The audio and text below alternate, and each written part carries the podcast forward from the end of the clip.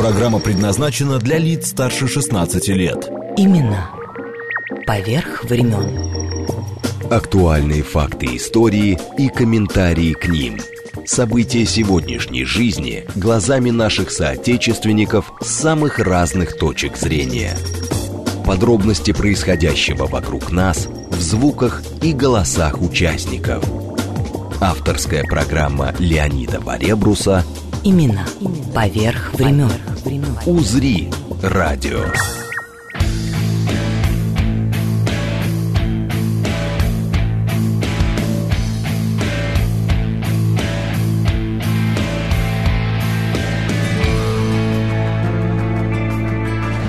Здравствуйте, здравствуйте, дорогие друзья. Чрезвычайно рад снова оказаться в нашей студии на Пятницкой 25 на радиостанции «Говорит Москва». И снова э, иметь какое-то общение с вами, с э, нашими слушателями. Ну, наконец-то свершилась моя давняя мечта. Я заполучил голос моей программы, заслуженную артистку России Карину Демонт. Мы сегодня будем э, говорить о стихах, потому что несколько э, недель назад э, слушатели прямо обвал был звонков, потому что э, все вдруг, ой, как стихов не хватает. Ну вот сегодня у вас будут стихи, хотя она во всех спектаклях театра на Юго-Западе участвует.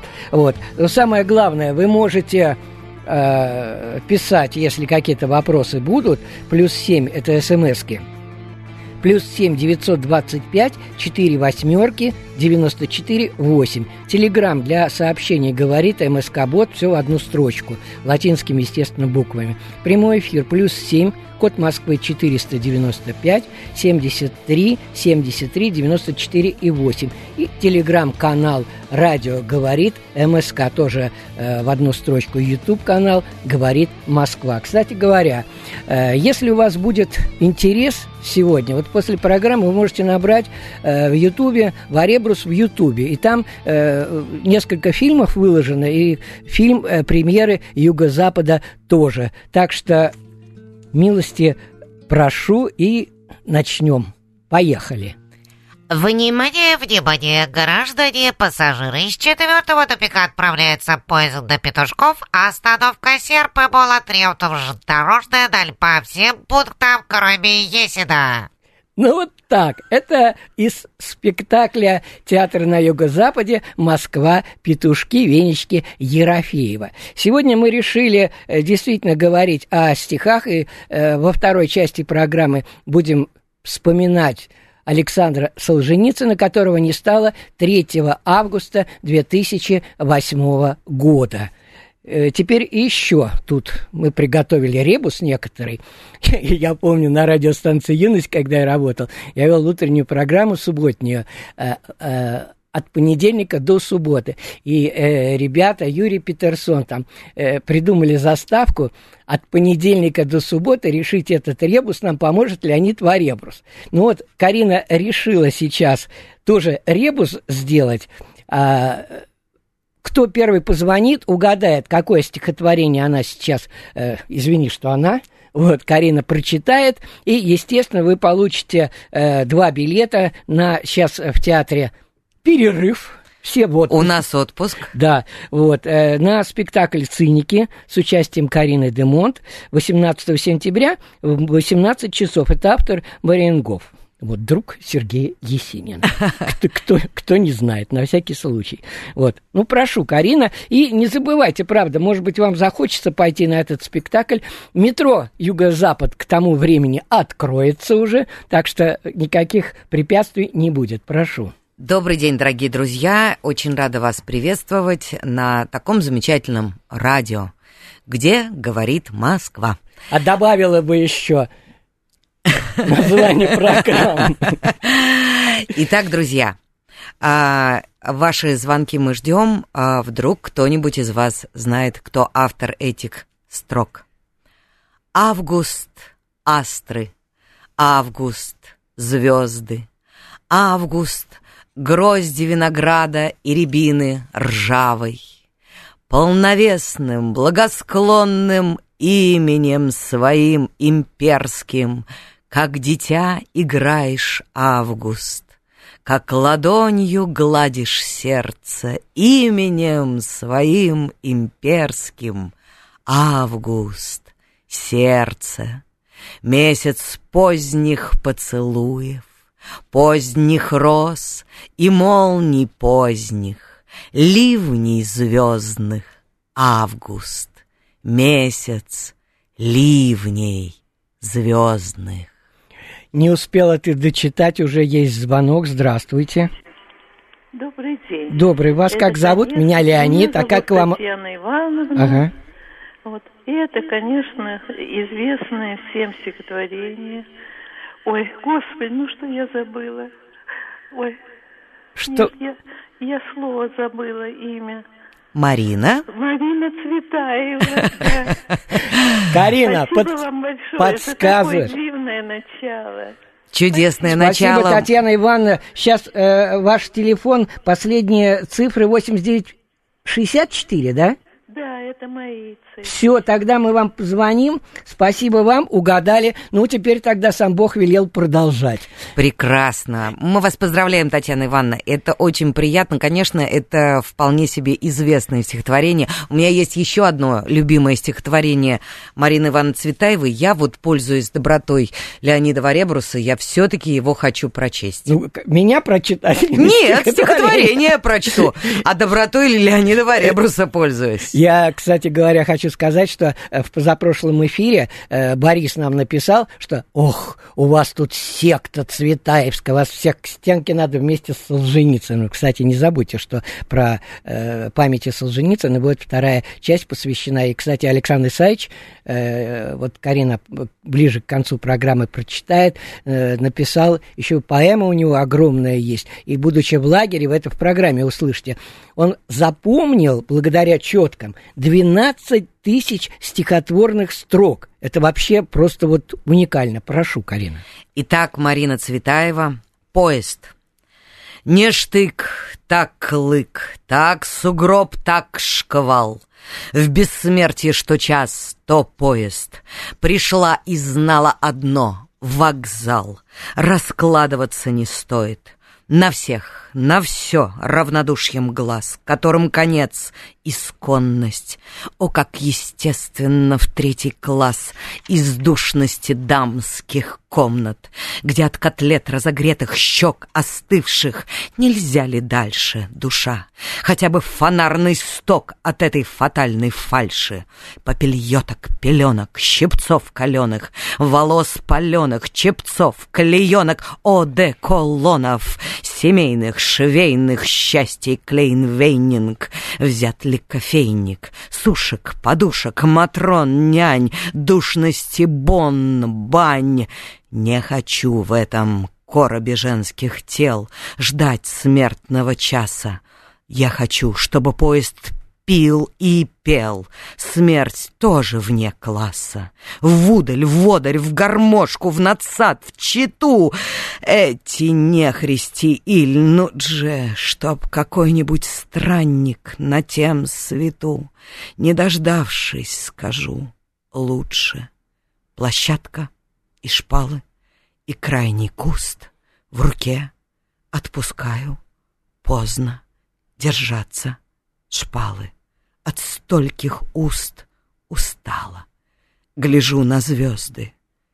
Так, через радугу всех планет пропавших. Считал-то кто их? Лежу и вижу одно. Конец. Раскаиваться не стоит.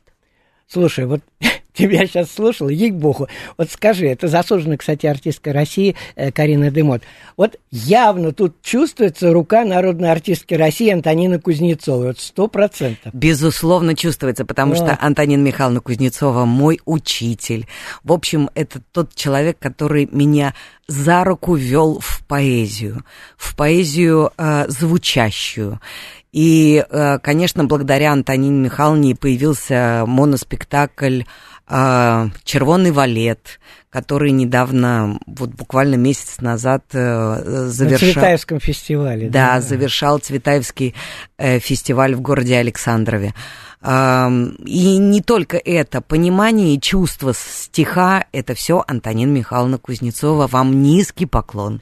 Слушай, как тебе на все хватает? Я просто хочу сказать, что стихи это одна, ну, грань э, работы. Но ведь есть еще спектакли, есть действительно моноспектакли. Ты даже и, по, и поешь, и стихи читаешь. Ну, как говорила Мария Миронова, помнишь, да? Я актриса синтетического жанра. И швец, и жнец, и на дуде, и грец.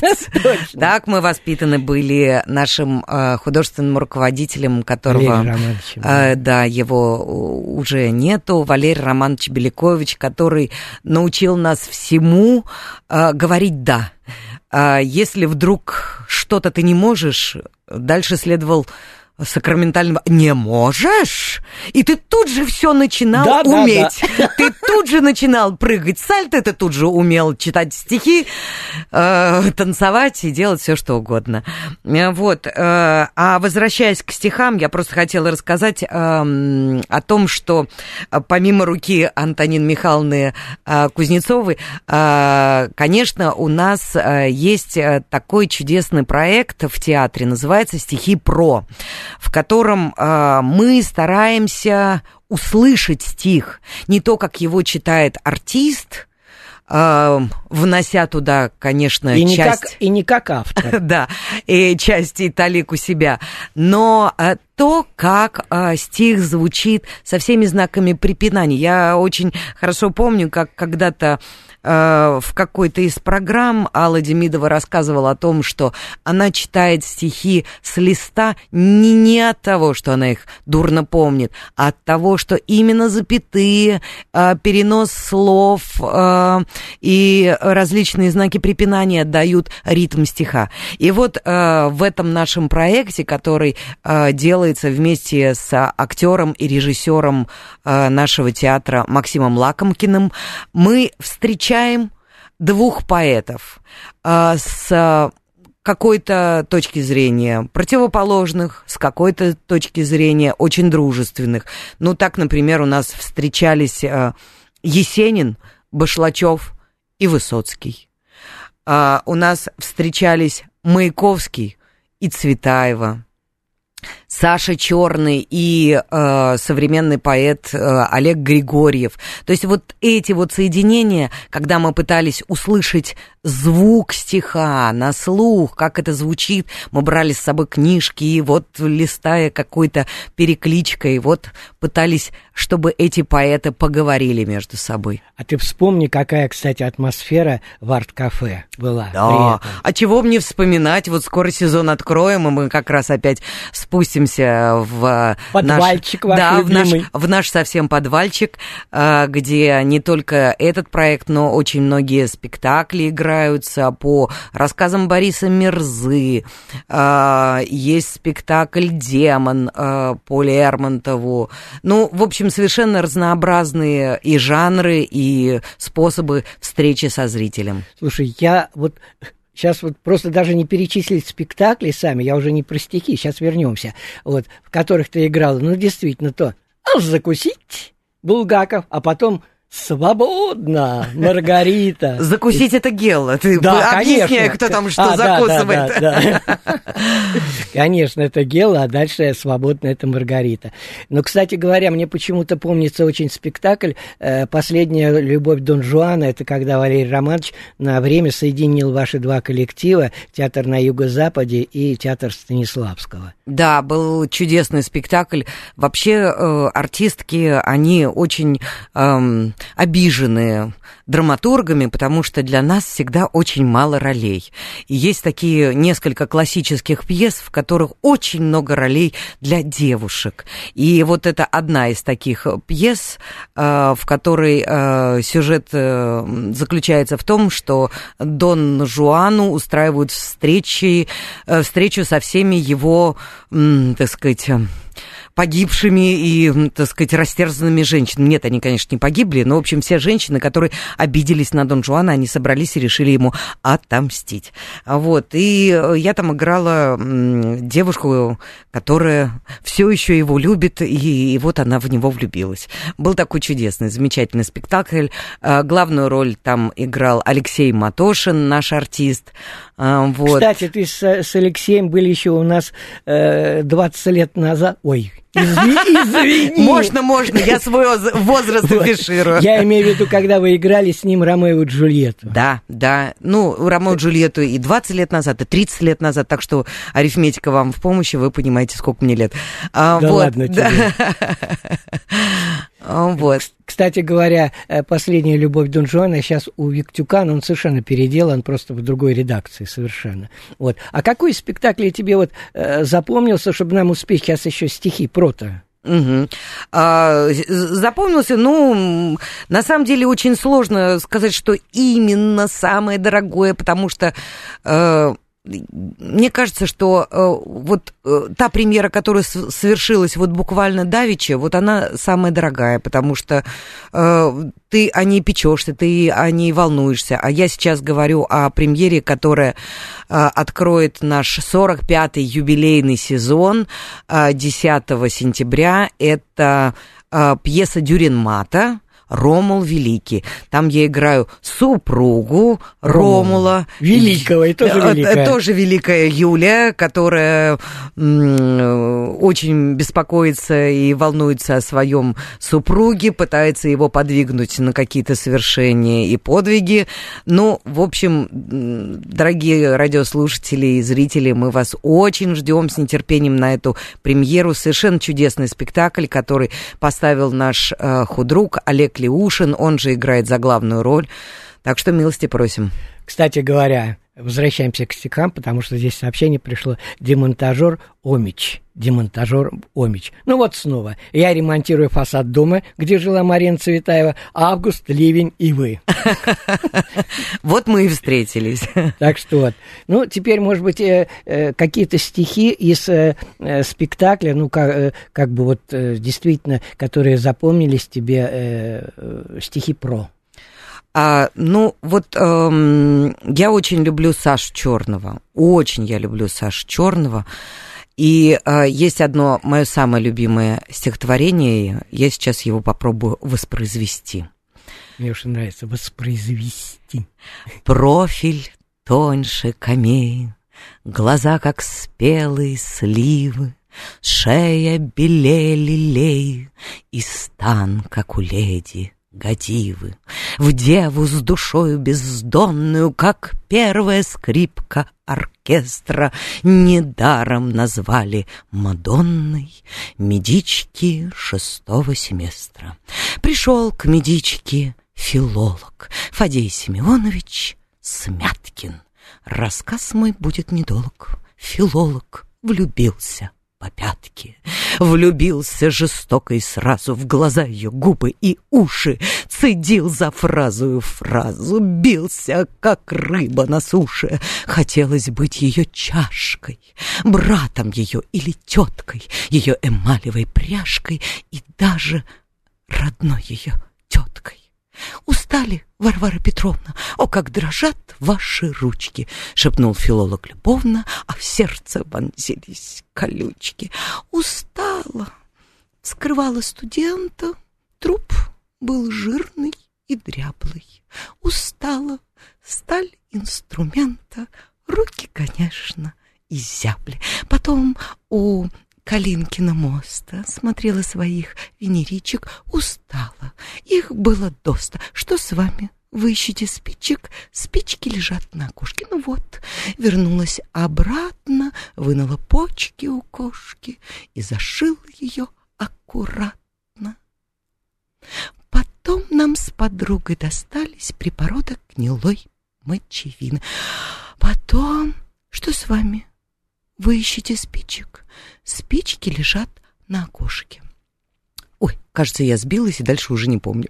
Слушай, ну самое интересное, что я проходил э, через Калинкин мост буквально позавчера. У нас еще э, несколько минут есть, еще чуть-чуть, и потом э, перейдем к Александру Исаевичу Солженицыну, потому что у меня есть э, удивительный документ за 6 февраля 1974 года, а у тебя стихотворение, э, поэма целая, написана 1950 год. Вот, просто сейчас сначала прочитаю маленький отрывочек из этого, один экземпляр, и подписано Чебриков и Бабков. Э, в то же время, ну просто я с середины, имеется немало фактов, свидетельствующих, свидетельствующих о том, что публикации Солженицына своих произведений на Западе находит поддержку и вызывает к нему симпатию в некоторой части творческой и научно-технической интеллигенции, и особенно в так называемой окололитературной среде. Есть высказывание о том, что как не тяжелы клеветнические солженицынские сочинения, но у них есть доля правды, и это заставит обратить внимание руководящих органов на улучшение работы с интеллигенцией, и хотя кое-кого из антисоветски настроенных лиц Солженицын шокировал своей разнузданной клеветой и откровенной враждебностью, они продолжают видеть в нем человека, вызывающего желание подражать ему. Ну вот, теперь это называется поэма... Поэма называется да, «Прусские. «Прусские ночи». 1950 год. «Раступись, земля чужая, растворяй свои ворота, это наша удалая едет русская пехота. Холмик пать, мосток и холмик стой, сходи, по карте тут, будет злая ведьма, помните в небе зимнем наш салют». Столько лет все ближе, ближе подбирались, шли, ползли. Батарея, слушай, трижды в небо руск, прусская поли шестидесятых в ветрожоге, смуглых, зловеселых лиц. По машинам, по дороге, на Европу навались! Враг ни запахом, ни слухом распушили пухом духом. Эх, закатим далеко, только что-то нам так дико и на сердце нелегко. Странно глянуть с издаля, а вблизи того дивней. Непонятная земля, все не так, как у людей, не как в Польше, не как дома. Крыши кроют не соломой, и сараи под хоромы как обрезала по мете, вьется путь по незнакомой, по незнаемой планете. Не по нашей русской мерке отработаны шалиш, круткосканные островерхих колпаки высоких крыш. А и нам бы так гордиться, зря ругнули сгоряча. Черепица, черепица, башни, теремы, да шпицы, да дома из кирпича. Александр Солженицын «Прусские ночи», 1950 год. Еще раз напомню, вы услышите сейчас во второй части, что он запоминал все эти строчки благодаря четкам. И, э, ну, потому что в лагере нельзя было написать. Вот. Ну, последнее, что-то вот точечку, Каринушка, хочется, чтобы поставила. А, ну, тогда вернемся а, а, опять а, к Саше Черному. Это мое любимое стихотворение. Я его практически считаю своим э, таким... Э, Альма-матер. Альма-матер. Жить на вершине голой, писать простые сонеты и брать от людей из дола хлеб, вино и котлеты.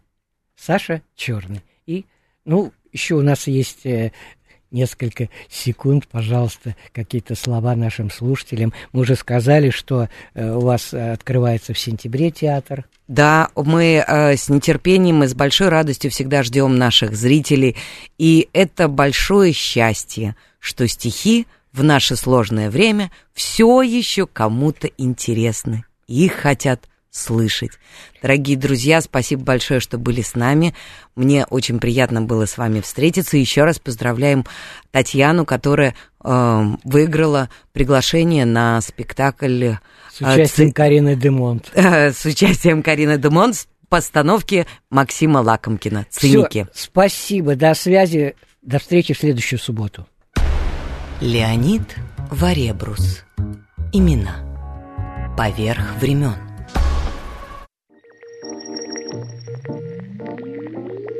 Имена. Поверх времен. Актуальные факты истории и комментарии к ним. События сегодняшней жизни глазами наших соотечественников с самых разных точек зрения. Подробности происходящего вокруг нас в звуках и голосах участников. Авторская программа Леонида Баребруса Имена. Поверх времен. «Узри» радио. Для писателей подневольной страны первая трибуна и первая речь есть речь обо всем на свете и речь о болях своей страны. И простительно поэтому, что можно забыть цель церемонии, состав собравшихся и влить горечь в стаканы торжества. Имена. Поверх времен. На 184-м километре от Москвы, по ветке, что ведет к Мурому и Казани, еще с добрых полгода после того, все поезда замедляли свой ход почти как бы до ощупи. Пассажиры льнули к стеклам, выходили в тамбур, чинят пути, что ли, из графика вышел. Нет. Пройдя переезд, поезд опять набирал скорость, пассажиры усаживались.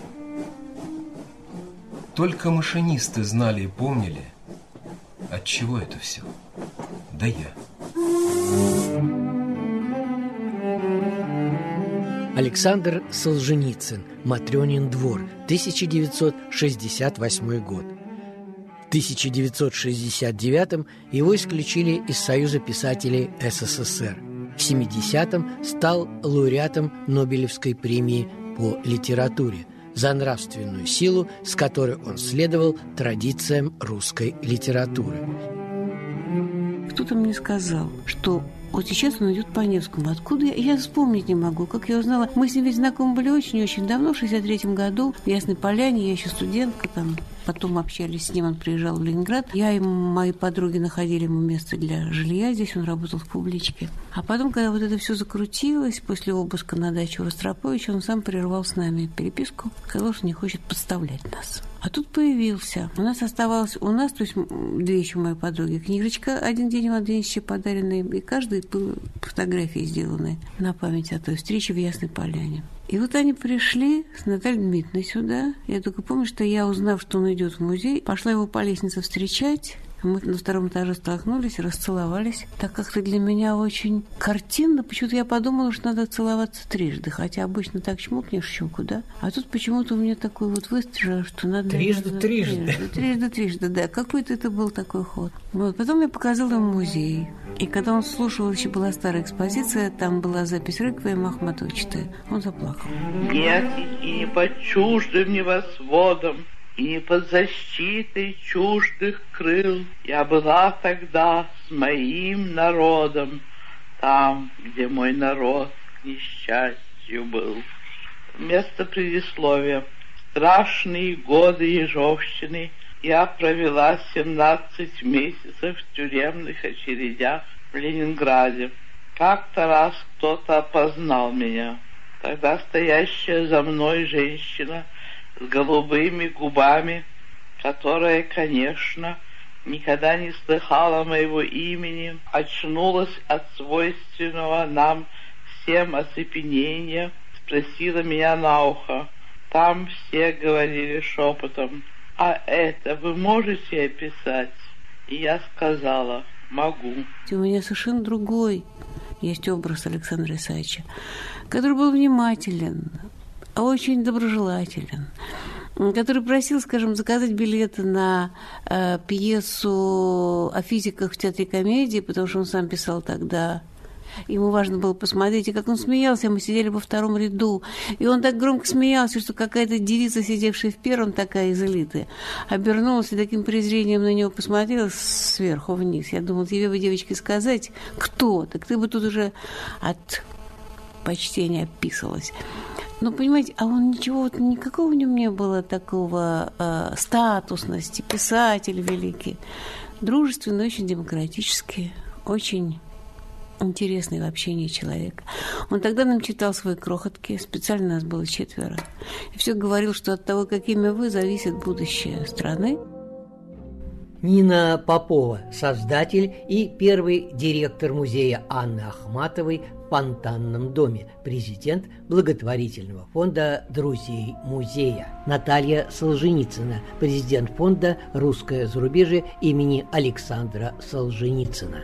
Солженицын – последний писатель, который оставил огромный, колоссальный. Так что рукописи «Не горят» относятся совсем не к этому, относятся к тому, что «Не горит», созданная высоким духом. Так вот, жизнь Солженицына, несмотря на то, что она была чрезвычайно сложная, перипетий было очень много, безотцовство, нищее детство и юность, война и тюрьма, лагерь, ссылка, потом бадание с властями, потом изгнание, потом возвращение тоже негладкое.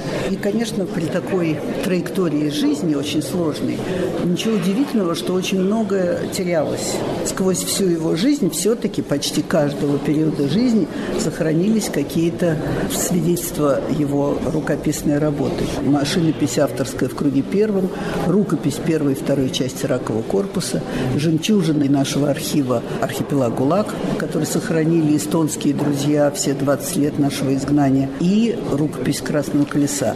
Это удивительно. Он начал писать буквально в 8-9 лет. Он почему-то был уверен, сам не знает почему, что он станет писателем. И вот он начал писать очень рано, писал фантастические рассказы, и научную фантастику, и приключенческие повести. Да я вот, вот вижу повесть «Синяя, Синяя стрела». стрела». Вот это 29-й реально. С Новым годом читайте, да, это уже да, журнал, хорошо. Это уже журнал, который он выпускает сам. Вышло 16 выпусков такого журнала, в которых он был автором и прозы, и стихов, и шарат, и кроссвордов, и всего всего на свете, и в конце стояла подпись подписчиков 1 миллион.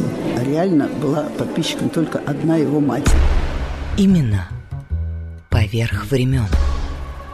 Это вот огромный массив рукописный Красного Колеса, который никто никогда не видел. Это огромный труд, в который вложено, к тому же, изучение всех доступных на Западе архивов по русской революции. Они там, во всяком случае, богаче, чем те архивы, которые у нас были открыты. Он писал мелко, убористо, во-первых, от природы. У него был такой почерк, а во-вторых, он был большую часть жизни, ну, не в изгнании, а до того, как его выслали, он был озабочен не объемом вещи авторским в авторских ну, листах, понятно. а объемом физическим, в кубических сантиметрах, потому что нужно было прятать все написанное.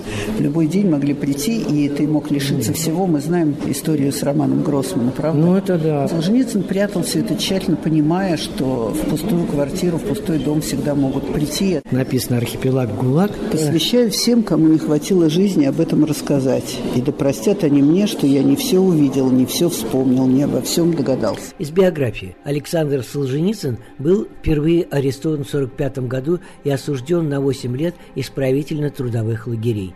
Пробыл в них с 1945 по 1953 год. В феврале 1953 был освобожден без права проживания в европейской части СССР. 3 февраля 1956 года решением Верховного суда Советского Союза Александр Солженицын был реабилитирован – Второй раз был вновь арестован 12-13 февраля 1974 года, лишен советского гражданства и выслан из СССР. После краха советского режима 27 мая 1994 года он возвращается в Россию через портовый город Владивосток. Отсюда и началось его путешествие на поезде в Москву. Именно поверх времен. Без 20 минут час ночи штаб Северного фронта донес в Ставку, что манифест о царском отречении наконец подписан. Ну, наконец-то. Разрядилось великое напряжение. Кончилось несчастное царствование. Не стало императора Николая II. Но не возникло и Алексея II, а Михаил II. Имена как бы подвигались вспять к самому корню династии. Вот скоро, вот скоро Северный фронт передаст и текст отречения. Кончилось несчастное царствование, и теперь наступит успокоение. Но, как всегда в жизни, великие минуты смешиваются с ничтожными. Там пока манифест, пока успокоение, а у Ставки роились свои неотложные заботы. Полоцкий комендант доложил, прибыло полсотни нижних чинов, вооруженных револьверами и шашками. Выйдя из поезда, потребовали разоружения станционной охраны. На вопрос коменданта, по чьему приказанию они этого требуют, ответили по приказанию офицера, который остался в вагоне. Послал комендант жандарма в вагон проверить, солдаты из депутации напали на него и разоружили. К счастью, тут показался на станции взвод «Драгун», и все приехавшие солдаты разбежались, а в вагоне никакого офицера не оказалось. Теперь они могли снова сбежаться и ехать на Витебск, или могла появиться новая самозванная депутация, или даже десять таких депутаций – Юзы передавали исторический царский манифест, а надо было снова телеграфировать безответственному Родзянке, да в выражениях терпеливо почтительных, потому что он высился теперь как бы новым царем, и все военное главнокомандование, какое-нибудь верховное, под него теперь попадало. В скромных выражениях напоминал Алексеев, что в военное время и в районе действующей армии никак невозможно допустить разоружения железнодорожной охраны и против солдатских банд и самозванных депутаций придется принимать самые суровые меры, чтобы, Алексеев был возмущен, и строка его окрасилась упреком, чтобы оградить действующую армию от того глубокого нравственного разложения, которое переживают все части Петроградского гарнизона. Увы, для Петроградской революции, как она дышала, вовне, нельзя было найти выражение более точного. Суматошный этот Родзянко. То три ночи подряд теребил всех главнокомандующих телеграммами и к аппарату. Но вот послана ему одна, вторая, точные военные телеграммы о тревожном происшествии, а он держит себя так, будто и не получал. Но что у Алексеева было, это высокая штабная тренировка.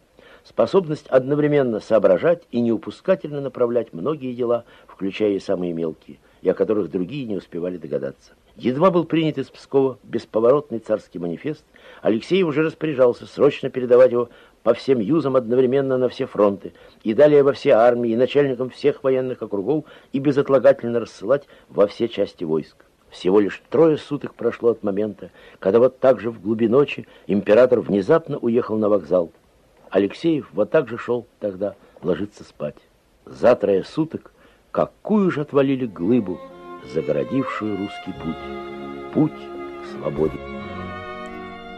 В декабре 2013 года в Музее изобразительных искусств имени Пушкина открылась выставка, посвященная Солженицыну, где впервые можно было увидеть и пишущую машинку, на которой работал писатель, его тюремную телогрейку, документы, фотографии, его Нобелевскую медаль и рукопись романа «Красное колесо».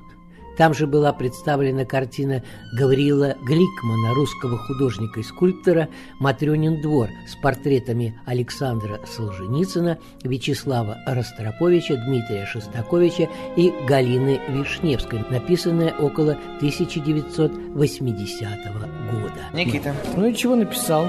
Посвящение Александру Исаевичу Солженицыну называется «Времена меняют лица». Времена меняют лица и стирают память душ, но есть те, кто смог укрыться, их высок от жизни куш. Память многим воздается, да не всех хранит очаг. Много лучших остается, а ушедших помнит всяк.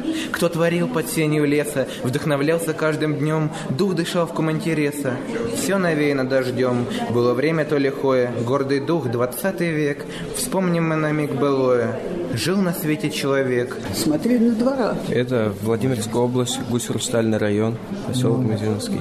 Так, и что, и там с Александром Савичем? Ну, он к нам приезжал в 1957 году. Он там работал учителем математики, электротехнику преподавал. Ну, а что в вашем поселке-то об этом времени говорят? Да, вот, Что-нибудь или нет? вот рассказ «Матрёнин двор» написан как раз о нашей местности, а героиня Матрёна, она там же да? жила. Картина-то. Да, да, да. Я очень горжусь, что вот Александр Александрович Солженицын побывал у нас в Мизиновке. А что вы еще читали, Александр Александрович? Рассказы у него были такие. Сложная литература-то у него. Нам надо еще подрасти, наверное, для К осознания. нашему разговору присоединяется архивариус. Все дело в том, что часто делается такая ошибка, говорят, что Солженицын получил Нобелевскую премию за архипелаг ГУЛАГ. На самом деле, обращаю ваше внимание, что премия ему была присуждена в 70-м году. Архипелаг ГУЛАГ в свет вышел впервые в декабре 73-го. И здесь на иллюстрации в этом дипломе, который делает какой-то в течение 25 лет определенный для этого художник Шведской академии, собственно говоря, изображено, за что же дали. Вот здесь Матрена, случай на станции, вязовое бревно, крохотка, эти языки с мисками. А формулировка была за нравственную силу, с которой он продолжил извечные традиции русской литературы. Это на каком языке языке вы сейчас прочитали? На шведском. Именно поверх времен. Решение Шведской академии было оглашено в Стокгольме 8 октября 1970 года. После опубликования в Париже книги «Архипелаг ГУЛАГ» Солженицын был признан виновным в государственной измене, лишен гражданства и приговорен к высылке. Вот архивный документ от 7 февраля 1974 года Юрий Андропов Леониду Брежневу, генеральному секретарю Коммунистической партии. Как я вам докладывал по телефону, Вилли Брандт выступил с заявлением, что Солженицын может жить и свободно работать в ФРГ. Сегодня, 7 февраля сего года, товарищ Киворков, это генерал-майор КГБ, вылетает для встречи с Баром с целью обсудить практические вопросы выдворения Солженицына из Советского Союза. Если бы указанная договоренность состоялась, то мне представляется, что не позже, чем 9-10 февраля следовало бы принять указ Президиума Верховного Совета СССР о лишении Солженицына советского гражданства и выдворении его за пределы нашей Родины. Проект указа прилагается. Если же по каким-либо причинам мероприятие по выдворению Солженицына сорвется, мне думается, что следовало бы не позднее 15 февраля возбудить против него уголовное дело с арестом. Прокуратура к этому готова. С уважением, Юрий Андропов. Это кусок тюремного лефортовского хлеба. 12 февраля, реализуя тот самый указ, который вы только что зачитали, Солженицын был арестован у себя в квартире в Кадетском переулке и увезен в лефортовскую тюрьму. Там с него сняли его одежду облекли во всю тюремную и отвели в камеру. В камере Солженицын провел одну ночь и начало следующего дня, и когда за ним пришли для того, чтобы вести там в особое помещение, где ему огласили приговор, в это время был обед, им принесли обед в камеру. И Солженицын успел дохлебать щи, но вот половину только куска хлеба съел, а вторую половину машинально сунул в карман брюк, не зная, куда его ведут и чем это все закончится. А вот я читаю, кстати, да, да есть не дали, гром замка выходить. Ну, хоть щи долопал до конца, а хлеба-то сунул кус в карман пиджака. Да этих Европ еще пожрать понадобится. Это так он с юмором позже писал. И вот здесь его, ну, это 50-е. Это номера, которые он носил в каторжном лагере в Экибастузе в конце срока своего заключения. И заключенные должны были сдавать их в администрацию, когда они покидали лагерь. Но он свернул в трубочку и зашил вату телогрейки, которые тоже здесь представлены представлены. И так он их из лагеря вывез, так они в трубочке свернутые и хранились. Вывез четки, которые он сам сделал. Он их сделал для того, чтобы повторять сочиненные в уме строчки. Он же, будучи в этом каторжном лагере, в уме сочинил огромную поэму и множество стихов, общий объем 12 тысяч строк. Писателя выслали из СССР в феврале 1974 В декабре принял участие в Нобелевских торжествах.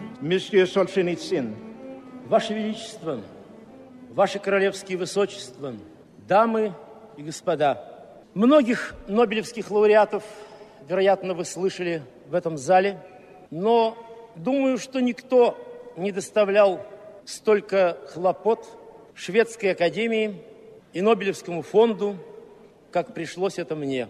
И вот, наконец, я приехал не в свою очередь, чтобы занять лишний стул – но согласитесь, что и лауреату не так легко. Четыре года должны были пройти для того, чтобы я вышел для трехминутного слова. С того года, когда я не мог приехать сюда, я научился и у себя в стране говорить открыто почти все, что я думаю. А изгнанием, оказавшись на Западе, я тем более теперь могу говорить где угодно, сколько угодно – чего здесь уже и не ценят, чем не дорожат.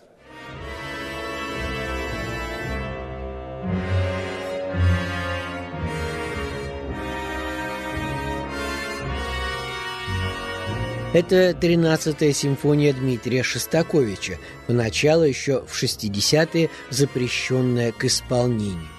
И, пожалуй, самый известный из рассказов Александра Солженицына «Один день Ивана Денисовича». Удивительно, но оба произведения, как и оба имени, однажды сошлись в одной точке. В книге Галины Вишневской «Галина. История жизни». Народная артистка России Антонина Кузнецова.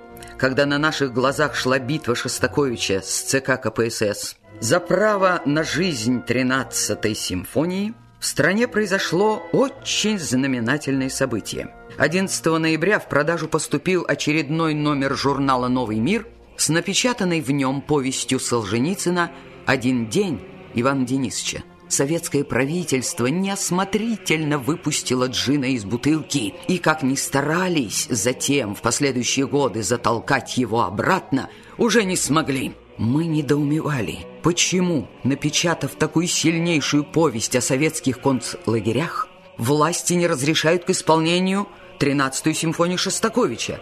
Но, как выяснилось потом, Твардовский, главный редактор журнала «Новый мир», сумел изловчиться, нашел пути и подсунул Ивана Денисовича самому Никите Хрущеву, тот, еще не вполне остыв от недавнего прошедшего съезда партии, где он всенародно, назвав Сталина убийцей, предал его анафеме, повесть ту прочитал и приказал немедленно ее напечатать. Шостаковича же травила старая сталинская свора, уже десятилетиями поднаторевшая в этих делах.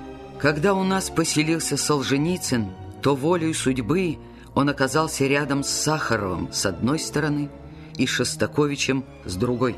Естественно, что в таком близком соседстве он часто общался с Андреем Дмитриевичем. Теперь Слава захотел свести поближе Солженицына с Шостаковичем, который очень высоко ценил писательский дар Александра Исаевича и хотел писать оперу на его повесть «Матрёнин двор». Они встречались несколько раз, но контакта, видно, не получилось. Село Полище – это центр Мещеры российской практически. Здесь был и Солженицын, и Солоухин. Все сюда приезжали посмотреть, помолиться в этой церкви. Солженицын, когда приезжал, вот здесь, вот в этом домике. Вот средний, синенький. Да, здесь жил дядя Боря и тетя Клаша.